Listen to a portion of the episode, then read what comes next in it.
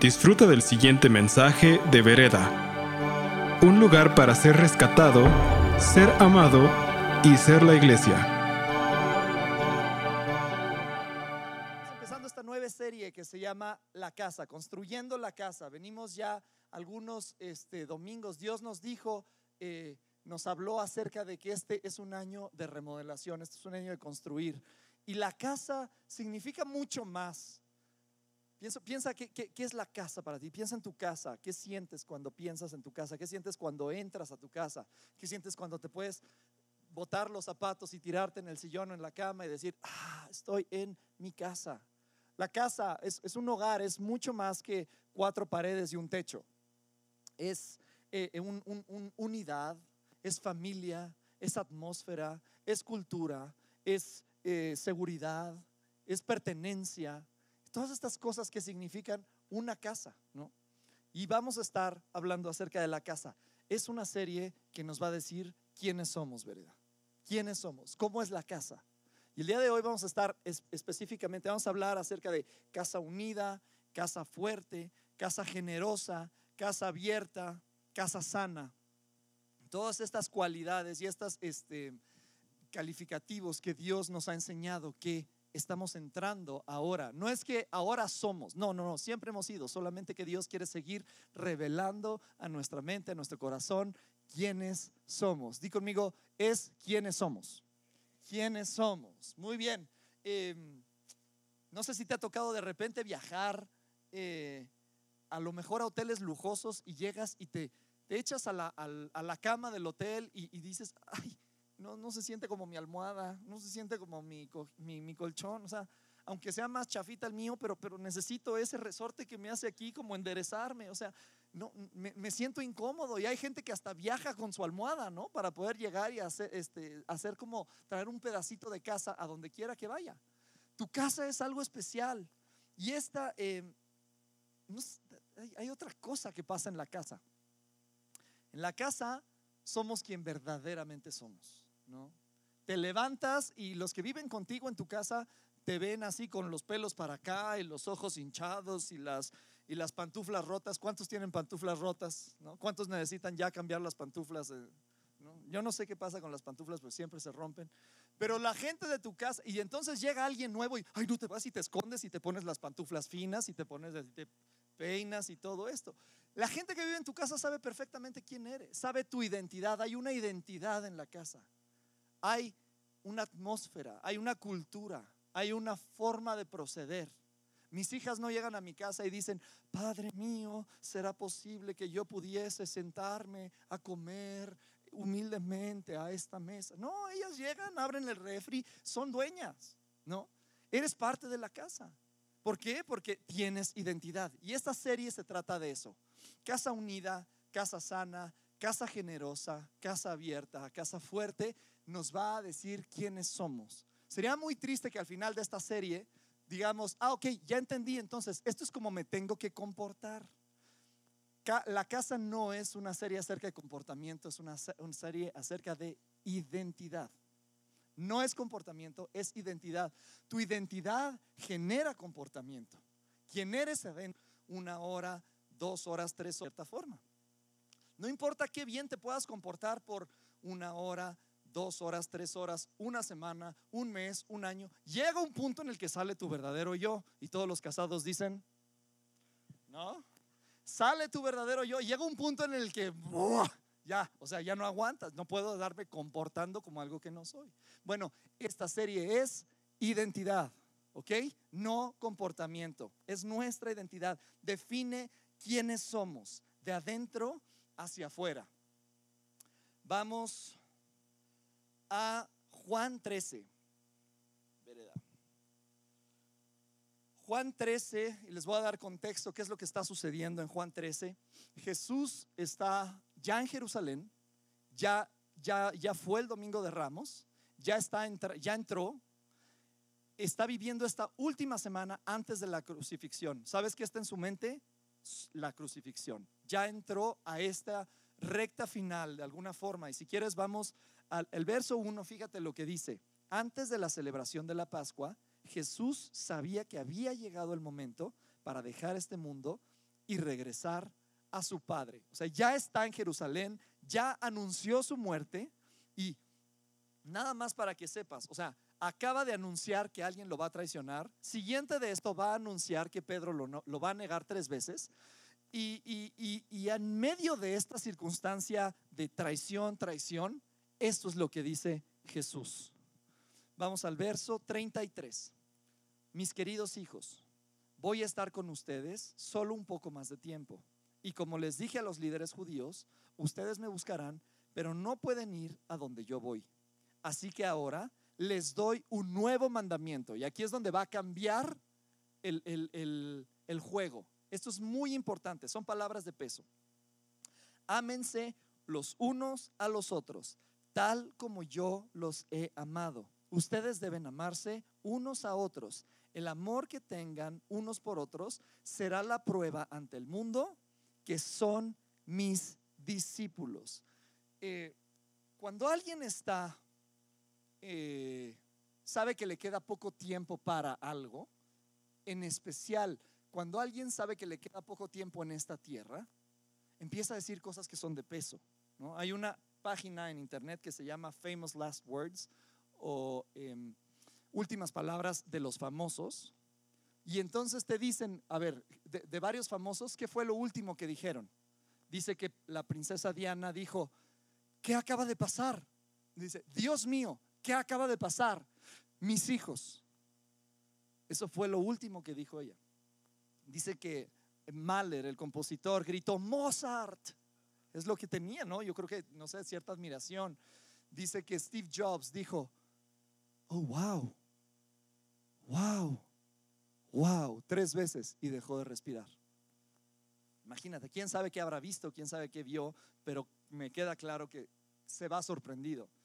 Winston Churchill dijo, estoy aburrido de todo. Y dejó de respirar. En serio, no sé por qué les da tanta risa. O sea, es serio esto. Pero cuando alguien está eh, eh, sabiendo que le queda poco tiempo, quiere dejar instrucciones, quiere dejar algo de peso, las palabras que usa uno en sus últimos momentos son de peso les comentaba y voy a ser sumamente cauteloso en esta reunión porque la, pasada creo que lo dije sumamente mal.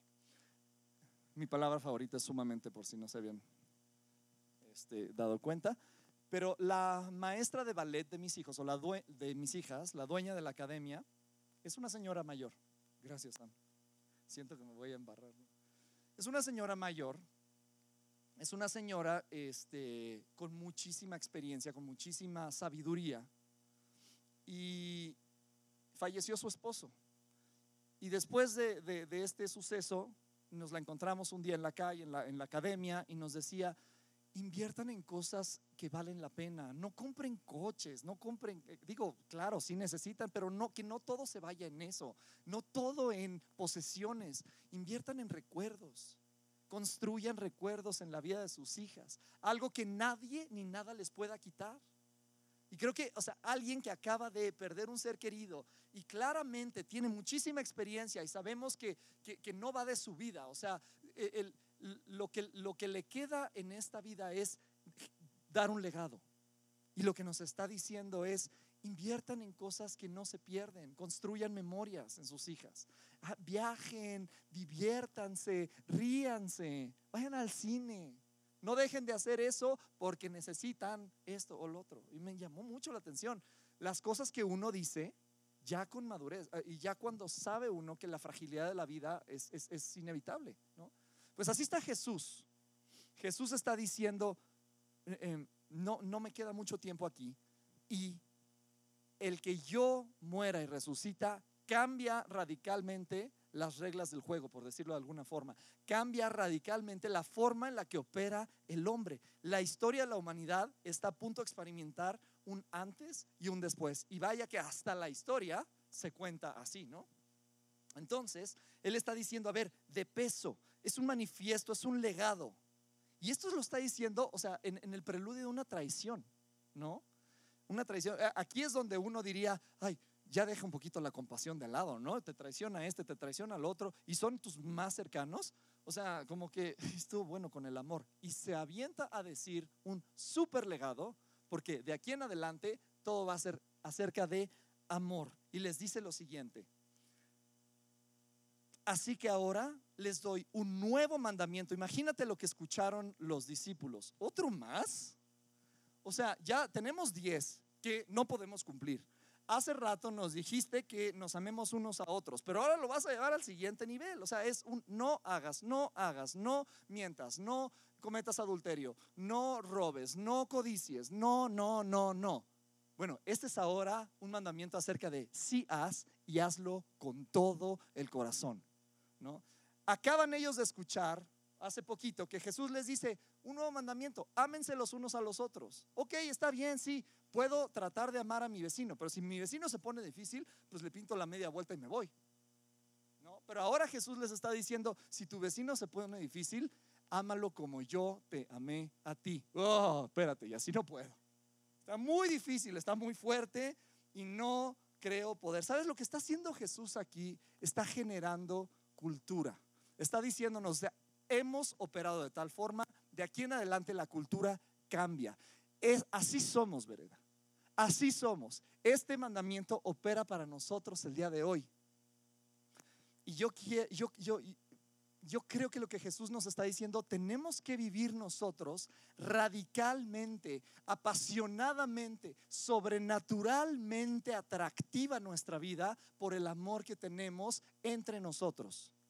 ¿Sabes qué? El mundo nos está viendo. El mundo constantemente está viendo y eh, nos está, está checando cuáles son los parámetros por los cuales nosotros caminamos. Tristemente, creo que le estamos haciendo muy mala justicia a este nuevo mandamiento que Jesús nos está dando y es, es lo de las últimas cosas que dice. Creo que como iglesia hemos sido muy buenos a manifestar nuestra política acerca de ciertas cosas, nuestro no se puede, nuestro no eres digno, nuestro no puedes entrar aquí hasta que seas limpio como yo, nuestro claramente nosotros estamos arriba porque estamos con Dios y tú no. Creo que la iglesia ha mandado un mensaje incorrecto. Y sabes qué? Esta es la prueba. No sé si te ha pasado que a lo mejor le estás compartiendo a alguien de Dios y te dice, pero es que yo necesito una prueba, necesito algo real que me diga que Dios existe. Ahí está, aquí está, dice, esta será la prueba. Pero tristemente no hemos estado viviendo necesariamente así, amándonos los unos a los otros y mucho menos como Jesús nos ama a nosotros. Yo quisiera que tomáramos una, una pausa y, no, y, pensáramos cómo es que Jesús nos ha amado a nosotros.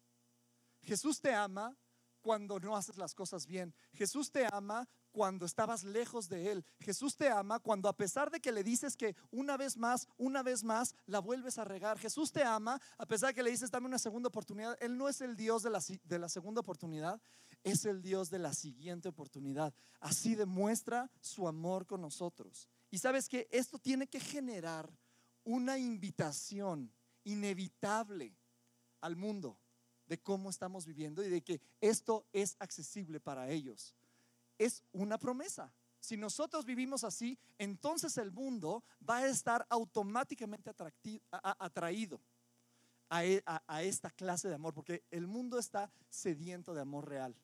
No sé si alguna vez fuiste de chiquito a lo mejor a casa de algún amigo y llegaste y, claro, siempre que vas a casa de algún amigo, pues todo es diferente, entonces todo es mejor, ¿no? Entonces llegabas y decías, wow, qué rica carne, ¿cómo la cocinan? No, pues pues la echas al sartén y ya, ¿no? No, pues sabe mucho más rica que en mi casa. Oh, qué, qué bonito se hablan, ¿por qué? No, pues, pues o sea, todo lo ves así. Y, y, a veces decías, yo, yo cuando sea grande quiero ser como ellos. Es un poquito lo que va a pasar cuando nosotros empecemos a operar en amor. La gente va a tener una invitación irresistible, imposible de negarse al amor de Dios porque está viendo que es real entre nosotros. ¿Queremos cambiar al mundo? ¿Buscamos un despertar? ¿Queremos establecer el reino de Dios en la tierra? ¿Queremos que nuestra vida cuente? ¿Queremos que nuestro liderazgo apunte a Jesús? ¿Queremos eh, eh, eh, actuar sobrenaturalmente? Olvídate de alcanzar al mundo y vamos a enfocarnos en la primera cosa, Vamos a amarnos bien. Vamos a amarnos como Jesús nos ama a nosotros. ¿Cómo te amó Jesús? Él estuvo ahí siempre. Em, eh, ¿qué, dice primera, primera de Corintios? 13 del 4 al 7. Dice, tiene paciencia en todo, siempre es amable, no es envidioso, no se cree más que nadie, no es orgulloso, no es grosero ni egoísta, no se enoja por cualquier cosa, no recuerda lo malo que hacen, no le aplaude a los malvados y es capaz de aguantar todo, de creerlo todo, de esperarlo todo y de soportarlo todo. Así fuiste amado. Y así nos está diciendo Él. Yo creo que si ustedes pueden actuar así, entonces el mundo va a responder diferente. Amén. Yo quiero ser parte de esto, yo quiero ser parte de este amor, o sea, yo quiero tener este ingrediente esencial que haga que la gente sea atraída a Dios. Así somos en esta casa, así se trata de que cómo somos, somos todo acerca de amor, respeto, tolerancia, unión, humildad. Somos aquellos, verdad, que vamos a ir a buscar al perdido. Somos aquellos que nos vamos a parar al lado de aquellos que nadie se quiere parar al lado de. Somos aquellos que vamos a ver con dignidad a los que nadie ve con dignidad. Somos aquellos que no importa si tienes un malentendido con tu hermano, puedes decir, vamos a dejar esto atrás porque Dios está en medio de nosotros. Somos aquellos que no vamos a estar hablando mal unos de otros. Somos aquellos que vamos a poder perdonar, que no nos vamos a atorar en lo malo, sino que siempre vemos a la gente como Jesús la ve. Así es. ¿No te ha pasado que la gente te ve y te dice, uy, yo ya sé quién eres, yo ya sé lo que hiciste? No, Dios no nos ve así, Dios nos ve a través de Jesucristo y así nos tenemos que ver nosotros. Me estoy saliendo de mis notas, ay, No vaya a ser que luego no pueda regresar. O sea, no me importa salirme, el chiste es regresar. Yo creo que agrandar, agrandar la casa, estamos, hemos estado hablando acerca de agrandar la casa y agrandar la casa tiene que ver mucho con entender quiénes somos quiénes somos como iglesia global y quiénes somos como iglesia local. Me encanta la historia de una iglesia en Boston que dice que se juntaban en, una, en un antro y obviamente el domingo en la mañana y entonces pues el antro operaba pues yo qué sé desde el miércoles, jueves, viernes, sábado y este y el sábado por ahí de las 4 de la mañana la gente que trabajaba en el antro se empezaba a ver a todos los borrachines, a toda la gente que la estaba pasando mal, y, este, y, les, y les empezaron a decir, oye, claramente la estás pasando mal, o sea, claramente está, no, estás, no estás bien, pero no te preocupes, nomás no te vayas a tu casa. ¿eh? En cuatro horas o en tres horas va a llegar un grupo de personas que no sé qué, no sé, o sea, como qué denominación sean o qué predican. Lo único que sé es que se aman entre ellos y tienen algo para ti especial y yo creo que ellos, eh, tú necesitas lo que ellos tienen ah, qué bendición que la iglesia pueda operar de esa forma, ¿no? Que la gente que no, no, yo no sé qué dice este libro, pero, pero sé que se aman de una forma increíble. Ah, vamos a entrar entonces a lo, a, lo que nos toca. 34. Así es que ahora les doy un nuevo mandamiento. Número uno, punto número uno, para entender quiénes somos, de qué se trata quiénes, cómo vamos a operar. Este amor es definido. Así que ahora les doy un nuevo mandamiento. Ámense los unos a los otros como ustedes entiendan el amor. ¿No? Gracias a Dios que no dijo eso, ¿no? Imagínate, o sea, el desgarriate que pudo haber pasado si nos hubiera dicho, ámense los unos a los otros como ustedes sientan que están siendo amados. No, no, no, no. Este amor es definido. No te toca poner ahí, amor es una línea y lo que tú quieras y lo que tú piensas. No, este amor es definido y lo define Jesús. Lo que camina como Jesús, lo que habla como Jesús, lo que responde como Jesús, entonces eso es amor. Es definido. ¿Cuántas cosas en nuestra vida o en nuestro caminar o en nuestro vivir no necesitan definición exacta? ¿no? Especialmente como estamos ahorita viviendo. Em, hace cuatro años fui a Iowa con mi familia a visitar a los papás de Josh, que muchos de ustedes conocen. Y, y en Iowa, en Des Moines, Iowa, el papá de Josh me decía, no, tenemos que irnos ya porque son las cuatro y media y a las cinco empieza el tráfico. Y un día no pudimos salir antes de las cinco. y nos quedamos atorados en el tráfico. Y Mike venía y dijo, ay, ahora sí tráfico. Y le dije, ¿qué?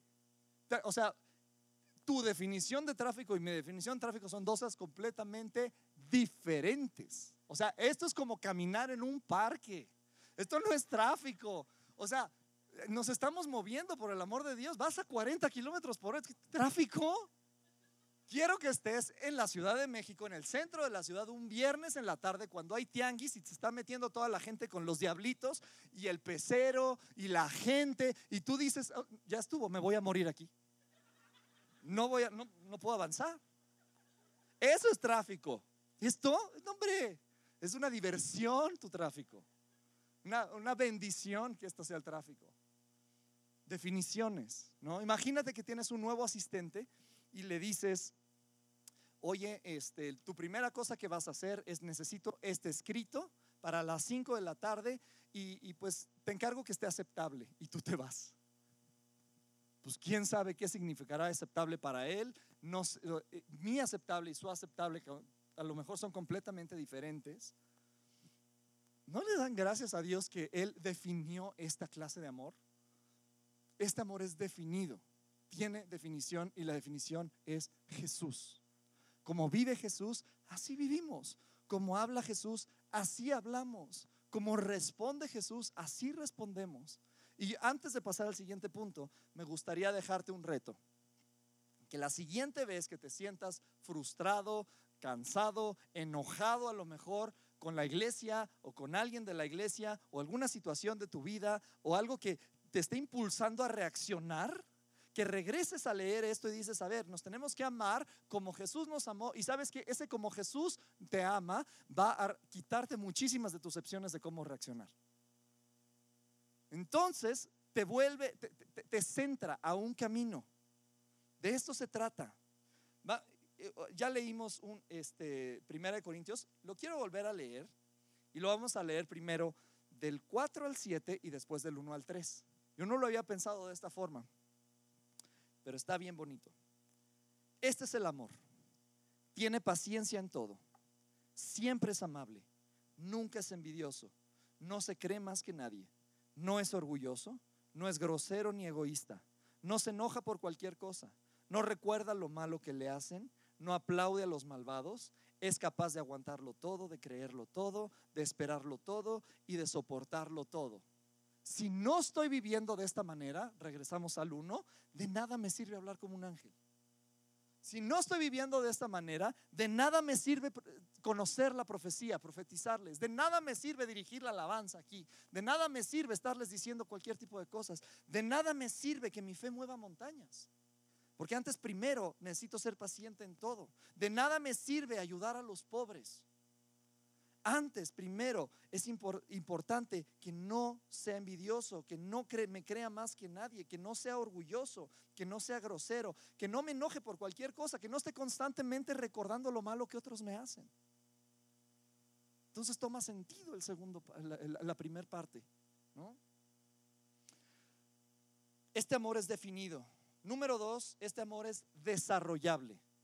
No, eh, si, si tú estás escuchando y dices, ok, puedo amar a la gente tal como Jesús te ama. No, olvídalo, no puedo. No puedo. Bueno, no te preocupes, yo tampoco. No, no, no, por no estar ahí no te descalificas. Este amor es desarrollable. El llegar a Jesús es punto uno, pero Jesús va a estar constantemente tratando con nuestra forma de pensar, con nuestra forma de ver a la gente, como Él los ve.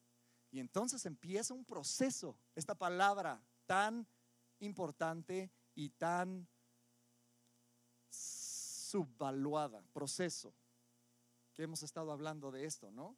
yo creo que yo, y a lo mejor algunos de ustedes junto conmigo, necesitamos entender lo siguiente. Si Dios cambió mi eternidad, también entonces yo puedo dejarle que Él cambie mi forma de pensar en la humanidad, ¿no? Todos se nos hace súper fácil decir, sí, sí acepto el regalo de la salvación, pero con ese tipo no manches, no, con ese que ni entre al cielo, ¿no? Ese que ni llegue, o sea, el amor, o sea, no somos iguales, ¿no? Y entonces, o sea, aceptamos este regalo de la, de la vida eterna, pero no queremos poner de nuestra parte a dejar que Dios cambie nuestra forma de pensar humana.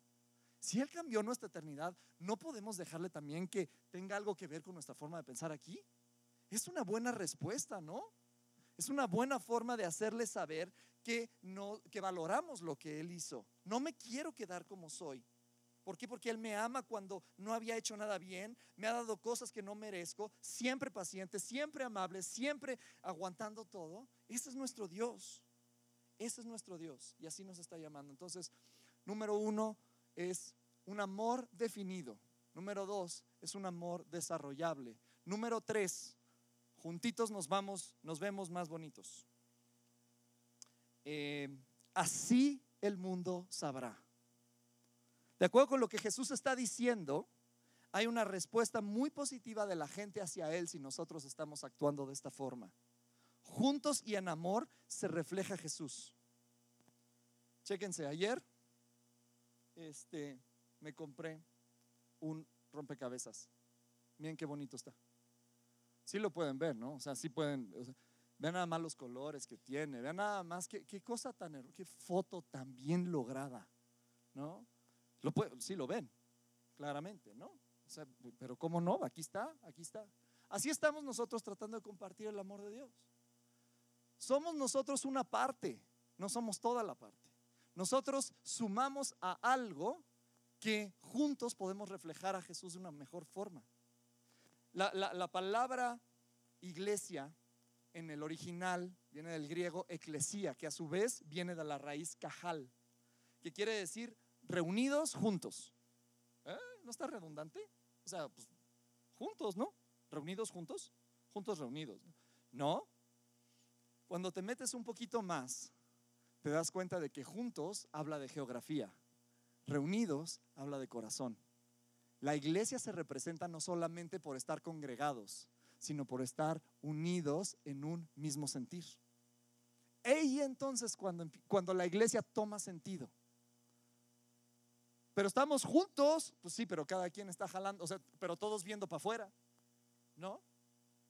Pero, pero, pero la iglesia se representa de forma digna cuando están juntos y unidos. Qué cosa más bonita. Apocalipsis 4, ni, te lo voy a leer, solamente te voy a narrar qué es lo que dice. Este, para evitar aquella situación de que te duermas, ¿no?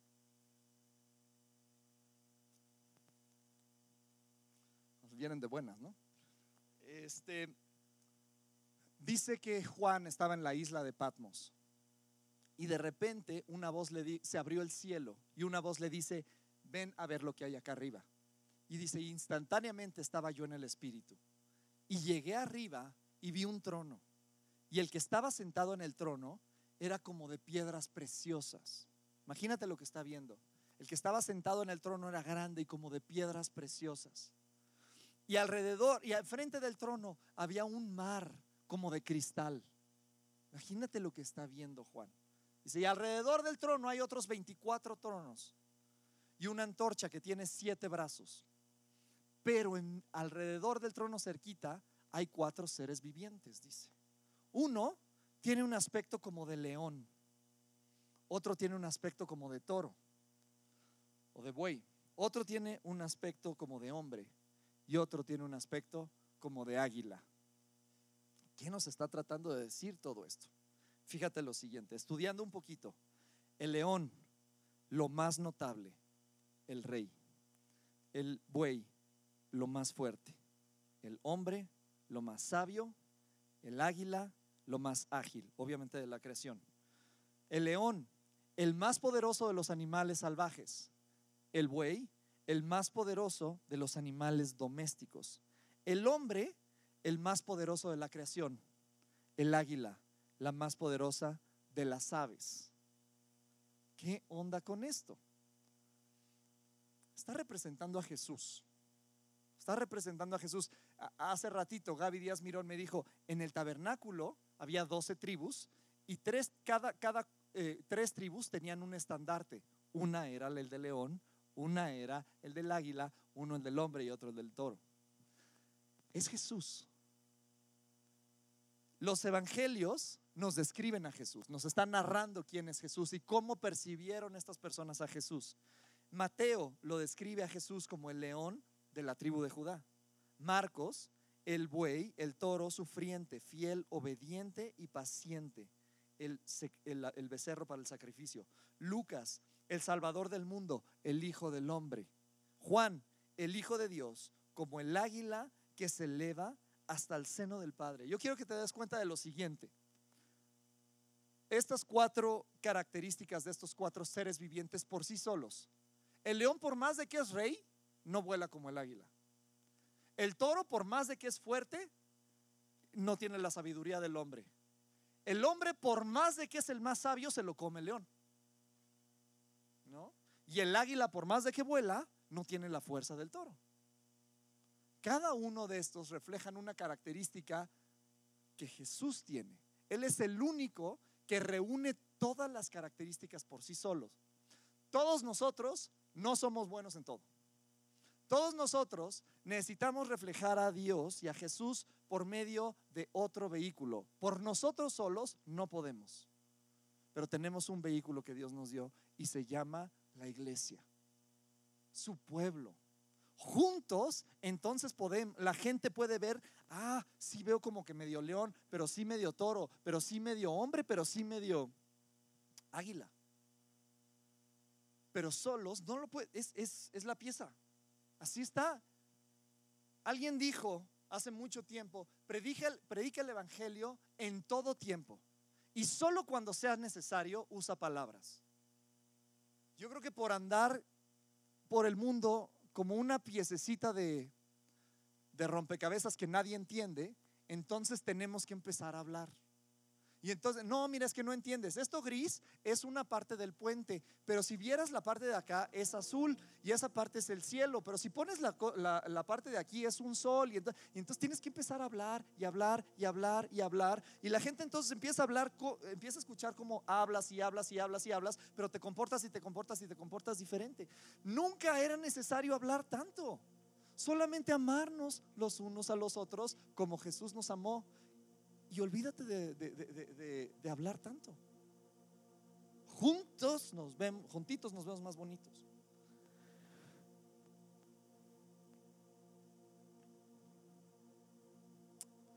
Uno por uno siempre va a ser uno. Uno por dos ya es dos. Uno por tres ya es tres. Dos por dos ya son cuatro. Cuatro por cuatro, dieciséis. Dieciséis por dieciséis ya es un chorro. Pero uno por uno siempre va a ser uno. Ah, ¿verdad? Ya me dijeron. A ver qué dice. Esta hoja, son mis notas, pues mide más o menos como una décima parte de un milímetro. ¿no? Si yo la doblo, pues es .0002. ¿no? Y si la doblo es .0004.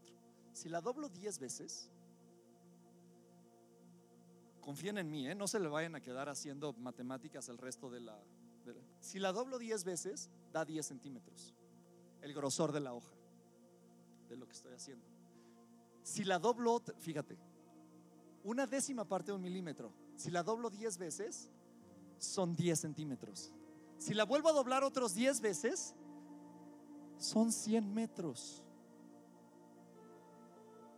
Es la misma, es es la, es la misma proporción que se usa en la Biblia para decir uno echará fuera a mil y dos a diez mil. Es que es una cosa que no, no, no, no es exponencial el el, el vivir en amor. Es exponencial, es contagioso, es irresistible. Número uno, este amor es desarrollable. Número dos, este amor es definido. Número tres, juntitos nos vemos más bonitos. Número cuatro, si dice, ámense entre ustedes como yo los he amado, y así el mundo sabrá, ¿tú crees que Jesús está interesado que todo el mundo sepa? No te escuché. Entonces nosotros hacer esto estamos cumpliendo su deseo. ¿Sabes cómo se llama eso? Es adoración. Es adoración pura. Vivir en amor es adoración. Esta cuestión de vivir en unidad, de amor, perdón, tolerancia, ver a todos como nosotros mismos, es una cuestión de adoración. Y en la Biblia yo puedo ver varias eh, eh, pasajes o varias historias en donde la adoración es dada de diferentes formas. Te voy a poner un ejemplo, Caín y Abel. Abel escuchó, hay que presentar una ofrenda para el sacrificio y no escatimó absolutamente nada. Dijo, traigan lo mejor, el mejor becerrito, las mejores hierbas, el mejor lugar, que sea olor fragante, por favor, Señor, que llegue esto. Caín dijo, ah, hay que presentar, entonces va a ser algo que ya no voy a, percibir. Entonces, tráiganse al becerro cucho, tráiganse al becerro visquito tráiganse a las, a, las hierbas quemadas así feas y, hagan algo aquí pues para salir del paso. ¿Cómo es nuestra adoración? A la hora de amar, a la hora de responder, a la hora de tener tolerancia, a la hora de vivir en unidad, estamos respondiendo como Caín o como Abel. Porque es adoración. ¿Qué, ¿Qué pasa con Abraham y Lot? Abraham le dice al Señor, vete de tu tierra a algún lugar en donde yo te voy a mostrar. Y Abraham dice, pues no sé a dónde, pero sé que tú vas conmigo, estoy bien, voy, te quiero obedecer. Lot dice, pues no sé a dónde, pero pues voy con mi tío y mi tío siempre le va bien, entonces pues seguramente a mí me va a ir bien. ¿En quién estás confiando? ¿En lo que tú percibes que, conviene para, para poder amar? Porque entonces a lo mejor si lo amo, entonces de alguna forma le puedo sacar algo, ¿no? No. ¿Cómo estamos respondiendo a nuestra adoración? cómo se acostó Juan en el pecho de su amigo del Señor Jesús y cómo Judas dijo, de aquí saco unas moneditas de plata. ¿Qué es lo que estás haciendo? ¿Cómo vamos a responder nosotros en adoración cuando se trata de unidad? Porque esto es adoración. Respetar, tolerar. Puedo estar parado al lado de alguien que no necesariamente piensa como yo, pero no importa, los puedo amar.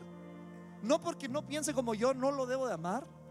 En algún punto decidimos que estaba bien dejar de amar porque no pensaba como yo y entonces pasan las cosas que acaban de pasar en Nueva Zelanda. No está bien eso, no es el corazón de Dios. Gracias por escuchar este mensaje de Vereda. Esperamos que haya sido de impacto para tu vida. Para más mensajes como este, visita vereda.mx.